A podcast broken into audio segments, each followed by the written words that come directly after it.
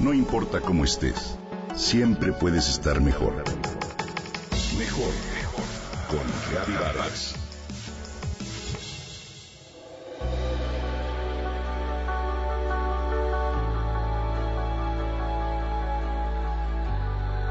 Desde la ventana de la oficina de Susana se ve la copa de un árbol que está en el jardín de la universidad en la que trabaja.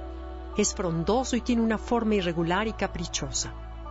A ella le gusta mirarlo y se ha dado cuenta de que eso le da serenidad.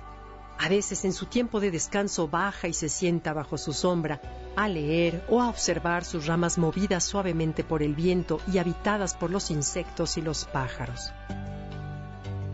Un día, picada por la curiosidad, consultó al jardinero del parque, quien le dijo que se trataba de un álamo blanco, y ya con ese dato amplió su información en Internet y en una revista de botánica. Susana ha convertido ese árbol en su árbol, una especie de amigo silencioso que la acompaña desde un rincón de la ciudad. ¿Y tú? ¿Cuántos árboles de tu entorno conoces por su nombre? Los árboles son las plantas más grandes y notables de la naturaleza. Son nuestros hermanos mayores. Son seres maravillosos que encierran en su interior mecanismos químicos, físicos y biológicos de gran perfección. Su presencia en el planeta es antiquísima, mucho más que la de los seres humanos, ya que, según los paleontólogos, los primeros árboles aparecieron en la Tierra hace alrededor de 400 millones de años. Han sido fuente de infinidad de recursos y son fundamentales para conservar el equilibrio ecológico.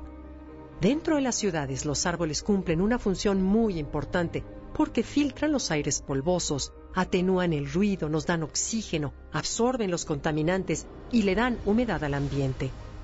Te comparto algunos datos sorprendentes. ¿Sabías, por ejemplo, que las hojas de los árboles son una suerte de cocina en la que el árbol prepara su alimento usando agua, dióxido de carbono y luz solar? En ese proceso, que como sabes se llama fotosíntesis, los árboles sustraen del ambiente uno de los gases de efecto invernadero más dañinos, el dióxido de carbono, y lo sustituyen por oxígeno. Por otro lado, más del 99% del agua que absorben sus raíces es transpirada por las hojas, con lo que mantiene la humedad del ambiente. Además, le dan a nuestras calles orden, belleza y nos proporcionan amplios espacios verdes, un color que genera en las personas un ánimo relajado y armónico que predispone generosidad y a la empatía con los demás. Un árbol es un regalo de armonía, de belleza y de salud. Pero, ¿somos capaces de percibirlo y de agradecerle?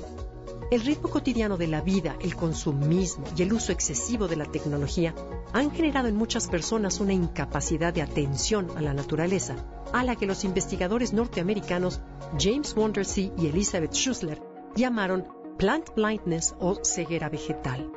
Esto representa una gran pérdida para quienes la padecen, porque se privan del enorme placer de observar y de gozar a los árboles, pero también significa un grave riesgo para el entorno vegetal porque lo que no se percibe no se valora y no se cuida. Los árboles de las ciudades son nuestra responsabilidad y debemos apreciar el enorme regalo de vida que nos dan te invito a que los observes y los identifiques. Busca información, compara. Pronto dejarán de ser solamente árboles para ser cedros, fresnos, sicomoros, olmos, colorines, truenos, ahuehuetes y un sinfín de especies más. Amigos entrañables que nos acompañan día con día y que les debemos, de un modo, la vida.